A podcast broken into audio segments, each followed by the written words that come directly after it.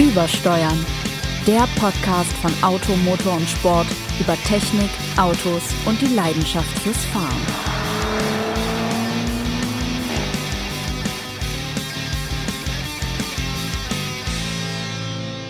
Einen wunderschönen guten Morgen, guten Tag, guten Mittag, gute Nacht, was auch immer aus Büro 408 zum Automotor und Sport Podcast Übersteuern, der über Leidenschaft spricht, vielleicht auch anderswo Leidenschaft. Und wer könnte das besser als mein hochgeschätzter Kollege, der weltbeste Autor, den Automotor und Sport zu bieten hat, hatte, gehabt zu haben wird. Sebastian Renz, hallo Sebastian. Ich werde Leiden schaffen, da bin ich jetzt natürlich sehr begeistert. Aber wir haben uns gerade überlegt, im, im Vorabtermin, äh, dass wir eigentlich ein bisschen sind wie Klaus Kleber und Gunnar Gause. Und ich darf jetzt ganz herzlich begrüßen die Gunnar Gause der Motorpresse und den bei, sensationellen, großartigen, unübertrefflichen Bürokollegen Jens Tralle. Ressortleiter Testtechnik bei Automotor und Sport. Einen wunderbaren, schönen guten Tag, lieber Jens. Wie schön, dass wir hier wieder zusammen sind und Unfug reden können. Ja, und gerade schon Patricks, äh, unser Producer Patrick hier sein Aufnahmegerät gesprengt haben mit dieser überschwänglichen Gundula Gause. Gundula Gause. Aber meine Frisur sitzt heute, oder? Aber perfekt. Frau, wobei, naja. Auch dein Kostüm. Mein, ja, absolut. Ich trage ja gerne mal Kostüm. Frau Gause, falls Sie uns hören. Ja. Was sie ja tun, weil alle Bestimmt, Leute alle. Wer nicht, schreiben ja. Sie doch mal unter Eberstein Auto minus Motor minus und Sport minus nochmal von vorne. Auto minus und minus Sport.de. Schreiben Sie doch einfach mal. Herr Kleber Sie auch. Ähm, wir wollen natürlich gerade, wenn ich Jens anschaue, an die wunderbar designten Kostüme von Gundula Gause, Gundula Gause denke. Mal, dreh, mach mal, leg mal den Overdrive ein, Sebastian. Einfach mal ein bisschen Drehzahl. Und gerade bei dem Gedanken ein bisschen aufgeregt heute, mein junger Gauses Kollege. perfekt designte Kostüme kommen wir natürlich direkt zu unserem Thema, über das wir heute sprechen wollen, nämlich Design. Design. Design wir dachten, oder es nicht sein, ist aber die wir Frage, kamen um diesen ollen Karlauer nochmal loszuwerden, in der besten Tradition von Fips Asmussen, Mike Krüger und Thomas Gottschalk. Die haben eigentlich nie zusammen einen Film gemacht, aber das klären wir ein anderes Mal. Ja, Design ist natürlich ein höchst subjektives Thema, ähm, scheint aber zumindest nach meinem Empfinden, eine immer größere Rolle zu spielen, ähm, was man, finde ich, unschwer an der immer größeren Vielfalt an unterschiedlichen Fahrzeugen, Karosseriekonzepten erkennen kann, die letztlich sich häufig eine technische Basis teilen oder das gleiche Rüstzeug haben. Ähm, warum das so ist, äh, weiß ich nicht. Ich, ich fände es sehr bedauerlich, wenn Menschen sich weniger dafür interessierten, wie ihr Auto fährt, aber ich glaube, dass das noch nicht mal der Fall ist. Ich glaube schon, ähm, dass das Design zunächst mal das ist, was die Leute dazu bewegt, ähm, sich für ein Auto zu interessieren. Und aber ziemlich, ziemlich zugleich mit der Marke. Äh, dass man also sich schon überlegt, wenn ich jetzt ein, mich für einen, was ist, name it, Audi, BMW, Kia, ähm, Honda interessiere, ähm, wenn ich dann spätestens da drin mal sitze und fahre, habe ich auch eine gewisse Erwartungshaltung daran, wie sich das Auto fährt. Mhm. Aber erstmal muss es mir gefallen. Aber erstmal muss es einem gefallen, das ist schon klar. Und ich meine, das, das Thema Design äh, wird ja immer höchst hitzig diskutiert. Wir halten uns üblicherweise bei Automotor und Sport damit zurück, zumindest in der Gegenwart. In der Vergangenheit hat man sich da mal ein bisschen dezidierter aus, mit, auseinandergesetzt. Man hat ja Design-Workshops auch mal einberufen oder große Design-Talk-Runden. Wir haben noch einen Design-Wettbewerb, den Autonis. Mhm, mhm. da dürfen die Leser von Automotor und Sport abstimmen, welches die schönsten Autos sind, aber das ist dann eben auch subjektiv und das ist ja, ja das, das Problem gewesen. Man hat lange versucht, irgendwelche objektiven Kriterien für Design festzulegen. Das ging vielleicht in den 80er Jahren, wenn wir kurz zurückblicken, dass man natürlich erklären konnte, warum zum Beispiel ein Fiat Panda so gebaut war wie ein Fiat, äh, designt war wie ein Fiat Panda. Designt war in die 80er Jahre und auch die 70er waren ja ein Zeitalter, in der Autos sehr, sehr funktional gestaltet wurden. Mhm. Da konnte man sagen, so eine kastige Form, die schafft einfach die maximale Raumausnutzung. Vielleicht hat sie auch Vorteile bei Reparaturbedingungen. Das heißt, wenn man einfach ein gerades Blech hat, dann setzt man wieder ein gerades Blech ein, muss aber nicht mit drei Tor Toronado-Linien handhaben, äh, hand, handhaben, dass die wieder eingebaut werden können. Aber später dann, als es Richtung Aerodynamik ging und vor allem eben einfach auch die Anforderungen an die Karosserieform was Sicherheit, was Reparaturfestigkeit, was Reparaturleichtigkeit anging, so gestiegen sind, da differenzierter das Design und ließ sich auch nicht mehr so leicht erklären, weil es einfach komplizierter wurde. So wie die meisten Dinge im Leben wurde es einfach komplizierter. Ja, auch da äh, neigt man ja gerne mal dazu äh, zu sagen, früher, ja, da war alles besser, wenn man überlegt, äh, so die alljährlichen ähm, Messebesuche, ähm, da, da überboten sich dann auch die, die gerade die italienischen Stardesigner mit spektakulären Studien und so. Aber ehrlich gesagt, nee, finde ich nicht. Studien gibt's immer noch mhm. und sie sind immer noch auf irgendeine Weise spektakulär, auch wenn einen jetzt möglicherweise das Design nicht zunächst anspricht, aber die Technologie, die man sich da so hineindenkt und die man zum Teil ja auch in Aktion sehen kann.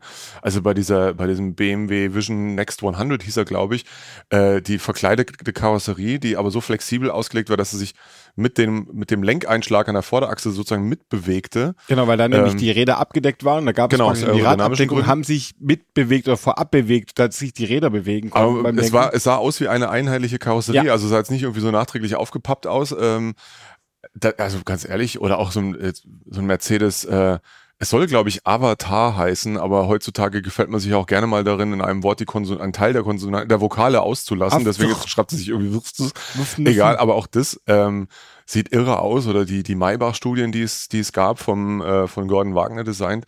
Aber das ist trotzdem gibt es eben auch von diesen spektakulären Designstudien Fahrzeuge, die jetzt zum Teil schon 40 Jahre, vielleicht 50 sogar alt sind, wenn du die heute da hinstellst, fallen immer noch die Menschen vor Begeisterung mhm. äh, um und, und liegen nach Luft schnappend auf dem Boden. Ich sage nur Betone Modulo zum Beispiel. Ja. Das ist ein irres Auto. Und ähm, Stichwort Bertone, es gab ja auch schon immer, immer mal wieder lustige Irrungen und Wirrungen in der Automobilindustrie, denn ich denke da zum Beispiel an den, das müsstest du jetzt sofort äh, vor Begeisterung in die Hände klatschen, an den Bertone Tundra. Natürlich, der erstmal auch für Volvo vorgeschlagen wurde. Der als Volvo tatsächlich kam, das stand als, äh, also die haben ihn als Volvo Tundra, glaube ich, ja, sogar aber, gezeigt. Aber ne? später haben sie ihn an Citroën als BX verkauft. Ja, nachdem Volvo irgendwie sagte, ach nee. äh, no, no, thank you very much, Mr. Bertone. Bertone finde ich einen sehr überschätzten Designer. Der hat ein paar tolle Sachen gemacht, zum Beispiel den, den Alpha Bertone, aber sonst auch viele schlimme Sachen. Ja, ich fuhr ja mal um das nochmal anzubringen, in einen der hässlichsten Alphas, den es gibt, den Bertone gemacht hat. Und ich hatte ihn, den Alpha 90, aber egal. Der Tundra übrigens, wollte ich noch sagen, basierte auf dem 343, hatte also praktisch nicht nur eine Bertone-Karosserie, die ihn zurückgeworfen hat, sondern auch die Technik des schrecklichsten Volvo aller Zeiten, Blattfedern, stufenloses Auto, wenn Variomatik. War natürlich. Aber das, ähm, kleiner Exkurs, manchmal stößt man ja auf verblüffende Dinge. Wusstest du vor mir, dass es vom Volvo 343 eine Oettinger Variante ja, gab? Ja, das wusste ich tatsächlich. Echt? Ich war nämlich im Test in Automotor und Sport. Ist es wahr? Aber das ist, also eine Oettinger Version, das ist so wie wenn du jetzt, ich wollte gerade sagen, eine Brabus Version vom Smart machst. Die gab es relativ eben, zahlreich. Eben, Haben sich super verkauft. Der, der, der 343 fuhr ja praktisch wie eine Straßenbahn. Also wie auf Schienen, allerdings auch auch in Kurven. Kurven geradeaus. Wahnsinn. Also, Schienen, die nur geradeaus gingen. Genau.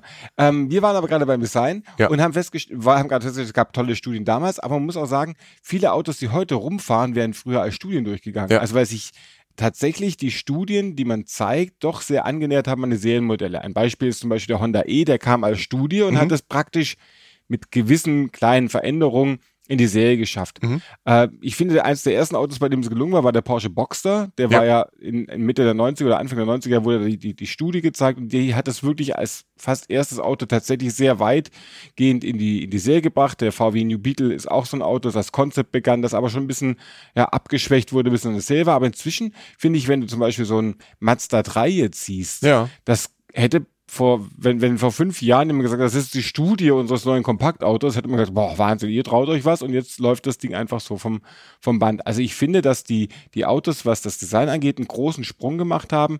Und dass natürlich auch die Formen so komplex sind, liegt auch, äh, ist überhaupt nur dadurch möglich, dass die Produktionsprozesse so viel besser sind. Ja, das, da, da muss es äh, irre Fortschritte gegeben haben, denn das, was man da heute so sieht an, an, an Blechformen, an Sicken, an Kanten, an Rundungen und hier nochmal eine Linie durchgezogen und da nochmal die nächste an Brüchen.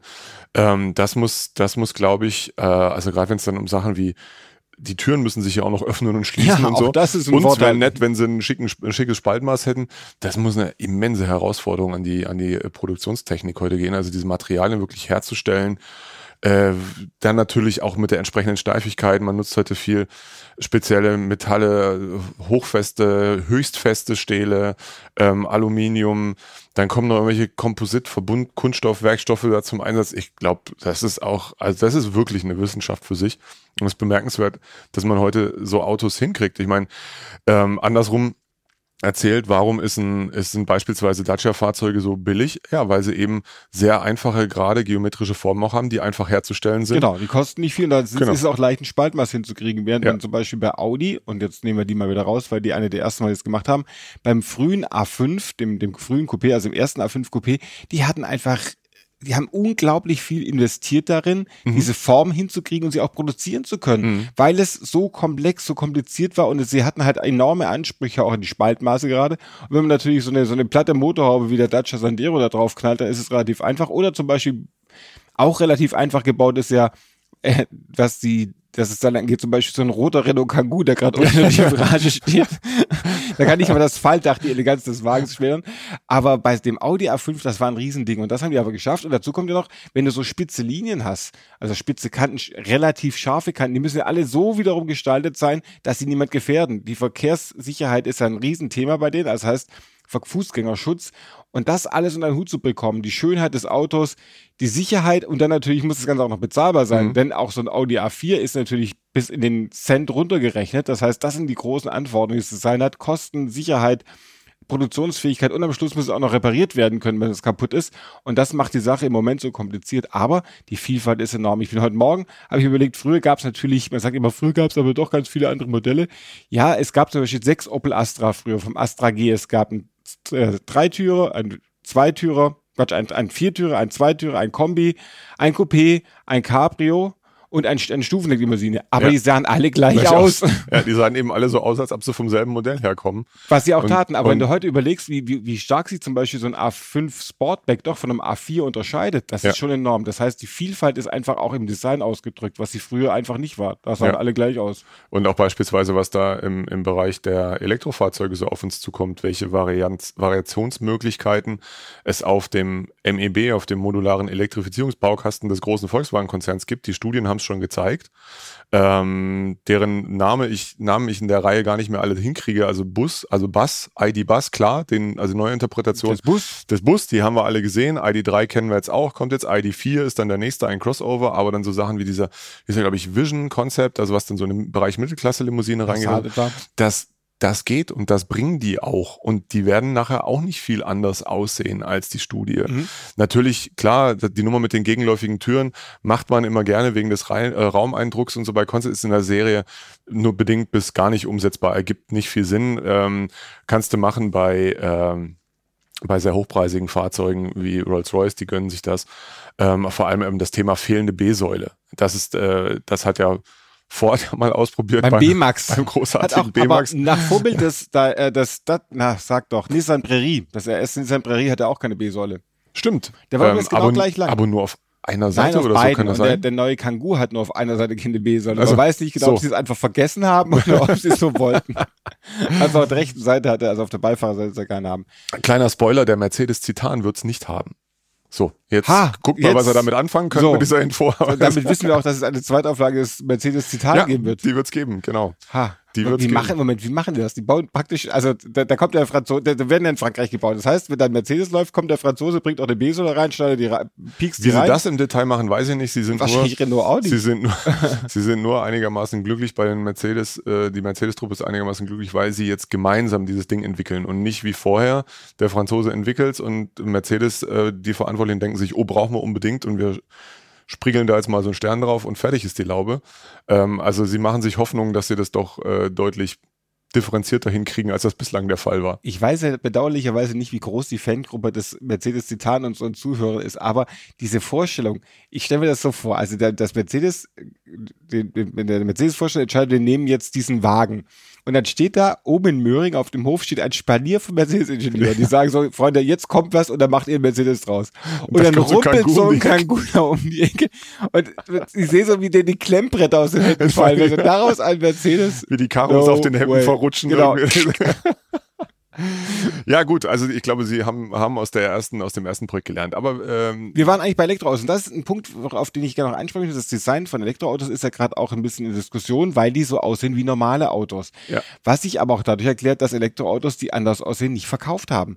Der BMW i3 hat sicherlich auch dadurch, dass er sich getraut hat, anders auszusehen und die Möglichkeiten, die so eine Elektrifizierung bieten, auszunutzen vom Design her, ist auch ein Grund, warum der Wagen kein so großer Erfolg wurde. Und die Leute wollen offensichtlich, oh Jens guckt kritisch, wollen offensichtlich. Das kann ich gut, habe ich gelernt. Ja, Macht ganz man, also wir lassen also nicht auch Kameras mitlaufen, ja, das ist das wichtig. Kritische Mimik. Kritische, ja. Dass gerade VW jetzt nicht auf die Idee kommt, die große Designrevolution beim ID anzuzetteln, sondern den Wagen relativ herkömmlich aussehen lässt, hat wahrscheinlich einfach den Grund, dass das Ding auch verkauft werden soll. Man möchte ja die Kunden nicht noch mehr erschrecken, als sie so ohnehin schon sind. Naja, da, da, da bin ich insofern anderer Meinung, als dass mir der ID 3 beispielsweise zu weit weg von einem normalen VW Golf meinetwegen aussieht. Ich finde das Design erinnert an ein, an ein Concept Car, das Mitte der 90er, das 1995 auf der IAA hätte gestanden der haben Futura, können. statt 91. Es gab da. tatsächlich einen ähnlichen, aber ja, das, also das ist so eine Designsprache, die für mich schon ein bisschen überholt ist. Es ist aber meine persönliche Meinung, die auch in unseren Testgeschichten nichts zur Sache tut. Aber wenn dann das Design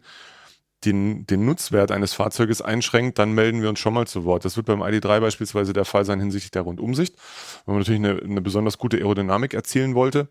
Ähm, um die Reichweite zu erhöhen, den Stromverbrauch zu senken, weshalb du eine, eine sehr nach hinten flach auslaufende Dachlinie hast, äh, sehr breite, das ist ein typisches VW-Designmerkmal, das stimmt, sehr breite C-Säulen, aber eben auch sich stark verjüngende Seitenscheiben hinten, eine ganz schmale Heckscheibe, die nochmals beeinträchtigt wird, weil ein relativ großer Heckspoiler mhm, hinten, also Dachkantenspoiler oben drauf sitzt, also da ist dann schon ziemlich dunkel. Ähm, das wird sicher, das werden sicher andere, andere Fahrzeuge auf MEB besser lösen. Der Audi Q4, der ähm, äh, Q4 e-tron, der äh, ähnlich, also die Studie stand, glaube ich, letztes Jahr in Genf, das Serienauto wird sich voraussichtlich auch nicht weit davon weg, weg, wegbewegen. Der geht das Ganze viel konservativer an. Was mir persönlich, ich bin ja auch konservativ, bin ja Spießer, was mir persönlich auch besser gefällt. Ähm, also ich hätte ich hätte es irgendwie gut gefunden, wenn so ein ID3 äh, äh, einfach ein Elektrogolf gewesen wäre, geworden wäre. Aber man muss auch klar sagen, MEB, diese Architektur bietet natürlich ähm, große Package-Vorteile. Das, das Raumangebot hinten ist, äh, ist sensationell. Aber auch das wissen dann andere Autos wieder ähm, besser zu nutzen als der ID3 selber. Aber ich bin sehr gespannt, wie sich das Auto im Markt entwickelt und die Spielvarianten, Spielmöglichkeiten sind groß und auch so ein ID-Bus, auf den ich mich sehr freue. Ja der, glaube ich, gerade den Controllern in Wolfsburg den Schweiß auf die Stirn treibt. Aber egal, das sollte nicht unsere Sorge sein. Den finde ich schon extrem lustig. Und das ist auch eines der wenigen Beispiele, bei denen, der, äh, bei denen es gelungen ist, äh, die, die Idee, die Designidee eines Klassikers würdevoll in die Gegenwart oder in die Zukunft zu übersetzen. Was nicht oft passiert ist, finde ich. Die Würdevölligkeit ist jetzt beim Beetle nicht so ganz gelungen. Beispielsweise, aber für mich bin ja auch einer der zugegebenermaßen ganz wenigen Menschen, der mit einem BMW Z8 nichts anfangen kann. Der, der ihn, also ich finde ihn nicht hässlich, aber, er aber ich finde ihn, ich finde, ja, kitschig. Kitschig trifft's gut. Ich wäre fast, war kurz davor zu sagen peinlich, weil ein 507 einfach ein so unfassbar schönes, zeitlos, nee, eben nicht zeitloses Design. Es ist heute noch schön anzuschauen, weil es aber den Zeitgeist der 50er, 60er Jahre so wunderbar mhm. widerspiegelt. Und das dann rüber retten zu wollen und dann zu sagen, so, jetzt machen wir es ein bisschen größer, schrauben einen großen Motor rein und ein bisschen moderner, abgerundeter nochmals und dann ist es, sind schwupp die 90er oder ja, das hat für mich nie funktioniert. Ich mhm. hätte, ich finde auch die Preise, die inzwischen aufge, äh, aufgerufen werden, völlig oder? überzogen. Habe ich nie, habe ich nie verstanden. Wobei es hingegen bei, äh, vom Porsche 917 mal eine leider nur als, ich glaube, das war auch nur ein Modell, also wirklich noch nicht mal eins zu eins, ne, ne, ein Konzept gab, wie man so ein Auto heute machen würde. Da wiederum hat es sehr gut funktioniert, mhm. weil sie äh, bei gleichen, bei ähnlichen Proportionen dem Auto eine zeitgemäße Aggressivität irgendwie gegeben mhm. haben. Und ähm, ja, aber da gibt es wenige Beispiele, positive Beispiele für mich. Ähm, ID-Bus ist so einer, auf den, auf den ich sehr gespannt bin. Jetzt muss ich natürlich mit dem Defender um die Ecke kommen. Finde ja, ich, stimmt, auch den hatten wir auch schon. Ähm, ein Alpine, Alpine. Um die nochmal, Levorg, wissen wir jetzt nicht so ah, genau, der Levorg, 1800er. Schon, da, da, da, da, hat sich eine Superstation schon angelehnt, da fehlt das Hochdach, das ja, finde ich schon. Stimmt, stimmt. Aber was natürlich noch. auch eine, eine große Herausforderung ist, es gibt natürlich viele Firmen, die immer wieder neue Ideen bringen. Es ist, glaube ich, nicht, nicht einfacher, ganz im Gegenteil, es ist wahrscheinlich schwerer, eine Idee, die man schon seit 60 Jahren hat, nämlich den Porsche 911 immer neu ja. zu halten. Und das finde ich bewundernswert, wie die das hinkriegen. Zum einen die das, die, die Grundlinie des Autos zu erhalten, trotzdem alle Vorgaben, die so ein modernes Auto haben muss, zu erfüllen und trotzdem auch immer dieses, diesen, gerade noch auf dieser Linie zwischen Kitsch und Reminiszenz an die Historie zu, zu, zu, zu Traumwandeln. Also Gen generell muss man sagen, die Designer, ich meine, hin und wieder kriegen, machen wir uns ja, wir geben das jetzt an dieser Stelle gerne zu, oder ich, kannst du einstimmen oder es auch lassen, machen wir uns ein bisschen lustig über das, was sie in Pressemappen so ja. sagen dürfen, sollen, müssen. Das ist, äh, finden wir, ein zum Teil unfassbares Geschwurbel.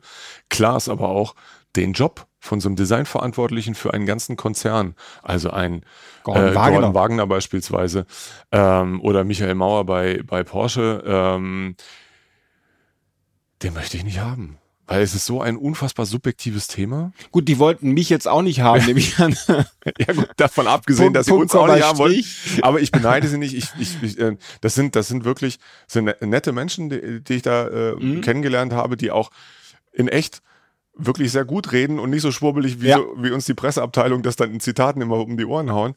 Ähm, aber man muss sich mal überlegen, die müssen vorausdenken, müssen sagen, so stellen wir uns jetzt, was weiß ich, die E-Klasse vor, die in fünf Jahren kommt und müssen das mit einer Überzeugung verteidigen, sodass das Auto nachher dann auch vom Vorstand durchgewunken wird. Und wenn das dann nicht floppt, ja. äh, nicht, dann nicht läuft, dann kann man sagen, hey, was hast du denn da, was hast du denn da aufgemalt? Hat ja. schon ein Dreckskarre. Hätten wir gleich gewusst. Hätten wir gleich gewusst, genau. Weil so. natürlich, wenn ein Auto hässlich ist, ist es völlig egal, was drunter steckt. Ja. Ich wollte jetzt fast den, den Lancia Fedra nehmen, wobei, lassen wir, äh, ja. Aber zum Beispiel, wenn du überlegst, was eine Firma wie, wie Mazda oder wie Renault in den letzten Jahren für einen Erfolg hatte, dann ja. liegt der, ich würde mal sagen, zu 90 Prozent am Design, weil ja. die Leute die Autos schön finden. Ja. Also man kann jetzt, so ein Renault Clio ist ein gutes Auto, keine Frage. Aber die Leute kaufen es ja nicht, weil es einen tollen 1 Liter Turbobenziner hat, sondern weil es ihnen gefällt. Ja. Genauso beim Captur. Und, und da die tatsächlich die Voraussicht zu haben und den Mut zu haben, zu sagen, wir machen, gehen jetzt diese Linie, die muss was werden, das ist echt bemerkenswert. Und man sagt ja ganz schnell zum Beispiel, Audi hat ja sehr wie soll ich sagen, fast objektiv schöne Autos gebaut immer. Man kann ja den mhm. Wagen, was die Proportion angeht, nichts ange äh, sagen, die Leute fanden es irgendwann langweilig. So ein mhm. A4 wurde einfach langweilig gefunden. Da kannst du noch so, das Auto kann noch so gut sein, noch so brillant, wenn die Leute auf einmal sagen, für die langweilig, ja, dann verkauft sich es nicht mehr. Und es steckt, es steckt ja wahnsinnig viel Kreativität dahinter, wie man dann auch versucht, einem, einem äh, Fahrzeug einer bestimmten Marke auch eine Nationalität sozusagen zu geben. Also dass man, dass sich in irgendwelchen Details auch vielleicht das Herkunftsland widerspiegelt. Ähm, weiß ich nicht, ich habe den sehr, sehr angenehmen, ein sehr ruhiger Mensch, den, den Oliver Stefani von, von Skoda mal kennenlernen dürfen, der dann auch sich mit der, mit der ähm, Handwerkskunst, die man in Tschechien über Jahrzehnte, Jahrhunderte kultiviert hat, mal auseinandergesetzt hat, wo unter anderem auch das, das äh, Kristallschleifen dazugehört und so. Und dann macht man sich im Gedanken darüber, kann ich das irgendwo in irgendwelchen Elementen in so einem Auto unterbringen und so dann dem Auto zu einer, äh, zu einer nationalen Identität verhelfen. Das finde ich irre, was da dahinter steckt. Und am Ende stehen wir dann davor und sagen, oder der Käufer vor allem, gefällt mir oder gefällt mir nicht, das sieht doch komisch das, aus. Das schaut er mal kurz in zwei Sekunden an und sagt, ja, gefällt mir nicht, genau. der einen doofen Schein. Deswegen, also wir halten uns ja damit Designkritik zurück, es sei denn, sie betrifft die Funktionalität. Da erinnere ich mich auch mal gerne an Diskussionen mit den, mit den Jungs von Land Rover wegen der äh, Rundumsicht in einem Evoque, die ja nun, sagen wir mal, Bescheiden. Achtung, überschaubar ist. Ha! Deswegen haben sie ja diesen super, diesen super Rückspiegel, der dann die Kamera. Wie wir, wie wir denn, wir, das war die erste Generation, die das noch nicht hatte, wie wir dann die Rundumsicht immer so schlecht bewerten könnten. weil die Rundumsicht schlechter ist wegen der Scheiben hinten. Ja, aber unsere Kunden mögen das Design. Ja, trotzdem kann man nicht rausgucken. Also irgendwo so. Ähm, also es, es ist eben wirklich, es ist ein, es ist ein Streitpunkt, ja. Aber es ist schon toll, wie sich die Fahrzeuge da differenzieren. Und was ein Zitat, was ich nie vergessen werde, ich habe mich damals mit, mit Peter Schreier unterhalten dürfen, der für das Kia, der für das Kia-Design zu der Zeit verantwortlich war. Und ich habe mal gesagt, Herr Schreier, wie, also man, man hört ja immer, äh, Designer haben dann äh, Studios in, in den, schön, auf den, schönsten Orten der Welt, irgendwie in Asien, in den USA, LA und so. Woraus bezieht man denn da wirklich diese Kreativität? Woraus kann man denn ableiten, was in fünf Jahren noch angesagt wird? Wie machen Sie das? Und sagt er, das legen wir ganz einfach selber fest, von was wir glauben, was in fünf Jahren noch.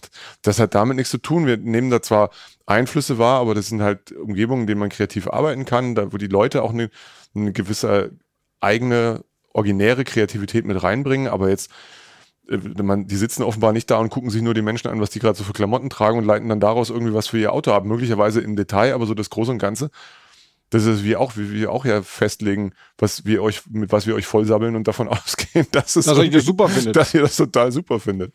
Wobei ich ja sagen muss, das, das ist so ein schöner Beispiel, ein schönes Beispiel. Äh, ich war letzte Woche unterwegs mit dem neuen Kia Stinger, der hat ein ganz kleines Facelift bekommen und dem BMW 440i Gran Coupé. Wir haben eine Vergleichsfahrt gemacht, äh, der Kollege Heinrich Dingner und ich, und werten dann aus. Das heißt, wir geben Punkte und wir besprechen die Autos, die Stärken und Schwächen. Am Schluss gewann der voraussichtlich gewinnt der BMW. Aber dann kamen wir raus und jeder sollte ein Auto mitnehmen. Und wir wollten beide diesen Stinger, weil er so sensationell aussieht. Und der schönste Erlebnis, das ich mit dem Stinger hatte, war, dass ich an der Tankstelle war, auch auf meiner anderen Vergleichsfahrt tankte ich das Auto voll.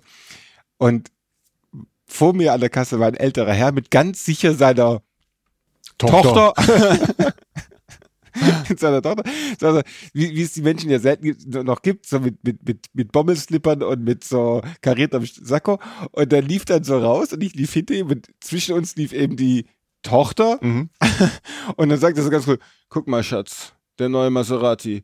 Und dann habe ich gedacht, wenn ich jetzt Peter Schreier wäre, dann wäre ich jetzt wirklich stolz gewesen, ja. weil ein Kia für ein Maserati halten zu können, das müssen wir schaffen. Aber wir halten jetzt nicht mehr länger äh, euch auf mit Gesprächen über die aktuellen Designs, denn genau. wir haben ja natürlich im Wartezeit des Konjunktivs auch noch historische Designs. Müssen wir vorher noch Werbung machen oder lassen wir das heute einfach Ach so, Werbung. Ich spiele jetzt im Moment kurz äh, Hintergrund ein bisschen Marianne und Michael Genau, ein macht du spielst du, äh, Genau, wenn Sie einen neuen Levorg lesen wollen. Ah, ne, Quatsch. Ähm, andere Werbung. Nein, andere, also, wenn Sie uns nicht nur hören, sondern auch lesen wollen, dann gehen Sie doch mal auf auto-motor-und-sport.de und schließen Sie ein Abonnement für das Printprodukt aus äh, äh, ab, dass Sie natürlich auch aus Ihrem Kiosk beziehen können.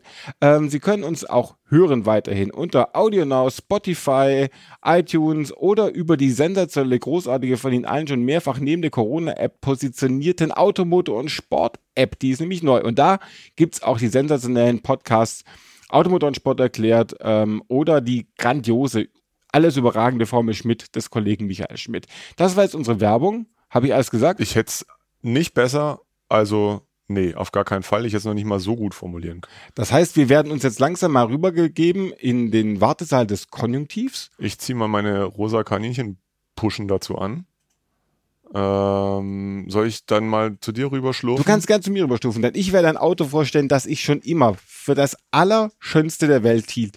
Das, der größte Vorwurf, den man dem Wagen jemals gemacht hat, war, er sehe ein bisschen aus wie der Ferrari 456 und ich finde, das ist so... Entschuldigung, wir, haben, wir sind gerade, haben wir Verwicklungen sozusagen innerhalb Verwicklung des Teams. Ja, ich müsste gerade eine kurze Pause über, über, übermoderiert, ja. als die beiden sich fast auf den Boden gewälzt hätten, nämlich Patrick und Jens, die sich verheddert haben in ihren Headsets. Wahrscheinlich gibt es die auch per Bluetooth, aber nicht bei uns. nee, natürlich nicht. Jedenfalls wollte ich sagen, eines der schönsten Autos, von dem ich finde, dass sie gebaut wurde, ist das Peugeot 406 Coupé, ist eines der letzten Autos, bei dem Peugeot noch nicht so wahnwitzig war, zu meinen, sie konnten selber und auf die Dienste von Pininfarina zurückgegriffen haben. Das 406 Coupé ist äh, einfach traumhaft. Das hat nämlich auch diese etwas tiefer liegende Heckscheibe, die den Wagen so entzücken macht. Das hat auch Ausstellfenster hinten, was ich, also hat mein Kangoo auch. Das ist aber auch das einzige Designmerkmal, dass, es, dass er mit dem Bischof warum, von 6 Warum hast du dich eigentlich nicht, geh nochmal zurück, warum hast du dich nicht für den tollen Mazda BT50 da im Hintergrund interessiert, der so liebevoll mit Paketband ich, ich glaube, da sieht man, dass die, sagen mal, das ist auch eine Möglichkeit, die Spaltmaße ja, zu bedecken, wenn man Paketband nimmt und auch, damit größtenteils. Auch eine echte Design-Ikone. Großartig. Ja. Äh, der, das, das Schöne am Peugeot 406 Coupé ist nicht nur, dass er brillant aussieht, sondern dass er auch bezahlbar ist. Er hat nämlich in diesem Fall einen 136 PS Benzinmotor und kostet bei unseren sicherlich hochvertrauenswürdigen Freund von Agravi Automobil in Sinsheim gerade mal 2200 Euro. schönes Auto, das muss man sagen. Sil Silber ist ja tendenziell eher eine öde Farbe, aber es nee, bei dem Auto ist es gut. Der ist ein richtig Silber. schönes Auto. Und er hat Automatik in, leider. Auto, ne? nee, das finde ich jetzt, bei dem, ja. bei dem Motor ist es jetzt nicht so schlimm. Er hat, er hat keine Ledersitze, was ich einen Vorteil finde, weil mhm. ich kein Leder mag. Ich glaube, ich muss, meinst du, den nehmen den Kangoo in Zahlung für den? Der Bestimmt. ist ja großartig, Für 200 oder? Euro? Ich, ich habe gerade böse geguckt. Ich hoffe, ihr habt das alle mitgekriegt, dass ich gerade meinen Kollegen böse angucke. Er hat auch, er hat auch bis 30 Grad äh, Frostschutz, Frostschutz 30 Grad plus. Das also dieser wunderbare. Guckt euch mal den 406 Coupé an. Man kann ja, man kann ja Form nicht beschreiben. Ein Bild sagt da mehr als 1000 ja, Worte, möchte ich sagen. Und nachdem ich jetzt 3000 darüber verloren habe, sage ich noch TÜV bis 6 2021, Preis 2200, wenn ihr ihn kauft. Schreibt uns bei Shehab Akrabi steht der Wagen äh, Wohlfeil über mobile.de. Findet ihn für 2200 Euro in Sinsheim. Das ist mein schönstes Auto der Woche. Hervorragend. So, und während Sebastian ich einen mal noch großartigen ein Pininfarina-Wagen ins Feld führt, habe ich mir einen ausgesucht, der von Giugiaro oh, ich find's immer gemacht gut, wurde. Wenn man, wenn man auch noch sagen kann, wer das Design gemacht hat. Ja, absolut. Ach, um Himmels Willen. Und zwar, ähm, was passiert, wenn Giugiaro, wenn sich, die, wenn sich Giugiaro, Isuzu und ein Opel Kadett C treffen? Ähm, dann kommt der Isuzu Piazza dabei raus, Isuzu Piazza Turbo. Das kann kein C zwar, gewesen sein, weil der C war hier der Hinterradantrieb. Äh, ja, aber der hat auch Hinterradantrieb, Echt? wenn ich das richtig weiß. Ähm, zumindest die, die Serie 1 hier, JR 120. Ähm, egal, es war alles damals irgendwie ähm, GM-Familie. Den Isuzu Piazza kenne ich aus irgendeinem Autoquartett. Ich fand den schon ja. immer irgendwie ganz nett. Er ist sehr unvorteilhaft fotografiert, aber immer nur irgendwie angeschnitten. Der hat so Halbklappscheinwerfer. Ja. Sehr, sehr, schräges Auto. Felgen, die auch Mazda auf den RX-8 hätte schrauben können, auf den RX-7, weil das sieht auch fast so ein bisschen aus wie so ein, wie so ein äh, Rotary. Ich Scheibendesign. Und ich glaube, die, äh, ein Erfolg ist auch, dass du praktisch die Bremsbelüftung komplett ja, überdeckst. Hat, hat, er nicht. Ähm, ausge, ausgerüstet hier mit, ähm, mit schwerem Turbo, äh, Turbotriebwerk, äh, was, was sich nicht unbedingt in absurde Leistung ausdrückt, sondern in überschaubaren 141 oh. PS, ein 2-Liter-Motor. Das ist ein ganz, ganz später JR 120 aus dem 91er Baujahr. Ähm, in Rot, in einem wie die Bilder zumindest suggerieren, vortrefflichen Originalzustand. Äh, auch mit, äh, mit formschönen, äh, oh, wo sind sie? Also Bordbuch gerade. ist dabei, formschönen Fauteuils äh, für Fahrer und Beifahrer. Es ist erstaunlich, dass sich mein Rechner immer dann entleibt, wenn er einfach nur ein bisschen. Äh, oh, der hat aber schöne Sitzwangen, hat der auch. Ja, also sowas von ähm, Velour. Das Auto, da ich ja zurzeit gerne in Osteuropa auf Einkaufstour bin, steht in Budapest. Ähm, viele Grüße an unsere Freunde aus Ungarn. Renderscheck ist das einzige ungarische Wort, was ich beherrsche. Das heißt Polizei. Ähm, ach nee, Friss mit Doppel S heißt frisch. Hm. So viel dazu. Ähm, ja, da steht der Wagen, ist rot, ein Isuzu Piazza Turbo 2 Liter Motor. Äh, findet mal einen, das wird schwierig. Ähm, deswegen kostet der Wagen auch 13.500 Euro, was für ein japanisches Gebrauchsautomobil Giugiaro hin, Giugiaro her doch eher sportlich ist, ja, sage ich jetzt mal. Aber hierzulande werden ja auch schon, wie ich lernen musste, für Ersthand 230e W124 Mopf 1 Autos ohne überbordende Ausstattung so viel Geld verlangt inzwischen. Von daher, warum nicht mal was anderes ist mal bei jedem Youngtimer-Treffen der große Star, ein Privatanbieter, was ich auch nicht glaube, aber egal, in Budapest. Äh, bietet brillant diesen, geschrieben übrigens. Bietet also diesen Wagen von bietet diesen Wagen wohl feil. In super originalem Zustand sagt er, ist kein Notverkauf. Äh, das Auto ist in Ungarn. Transport ist noch verfügbar, was auch immer das heißen mag. Ähm, guckt ihn euch mal an. Ich finde ihn gut. Es ist ein besonderes Auto, definitiv. Ich finde ihn, er ist auch nicht, ist er skurril? Ist er, nee, er hat eigentlich brauchbare Proportionen. Ähm, netter Wagen. Auf jeden Fall. Müssen wir jetzt noch irgendwas Kritisches zu der politischen Situation in Budapest sagen, in Ungarn, oder lassen wir es einfach sein?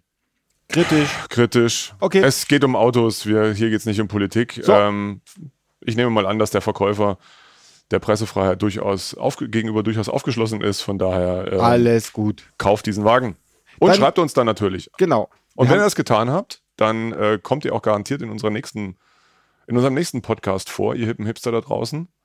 Und bis dahin darf ich, ich glaube, ich verabschiede uns jetzt schon mal, oder? Wir sind jetzt durch. Wir sind jetzt durch. Ja. Dann wünschen wir euch einen, einen fröhlichen Sommer. Es wird jetzt Sommer, ihr dürft wieder unterwegs sein. Wir, falls ihr schon genau. Urlaub habt, wie all die Menschen in NRW, die sich jetzt gerade aufmachen, hinauszufahren in die weite Welt. Wir dürfen sie das. ja nicht mehr, aber egal, das ist ein anderes Thema. Ja, Macht einfach schön Urlaub, habt, gehabt euch wohl, habt viel Spaß, kommt rum. Bis bald. bis bald. Ciao, Tschüss. ciao.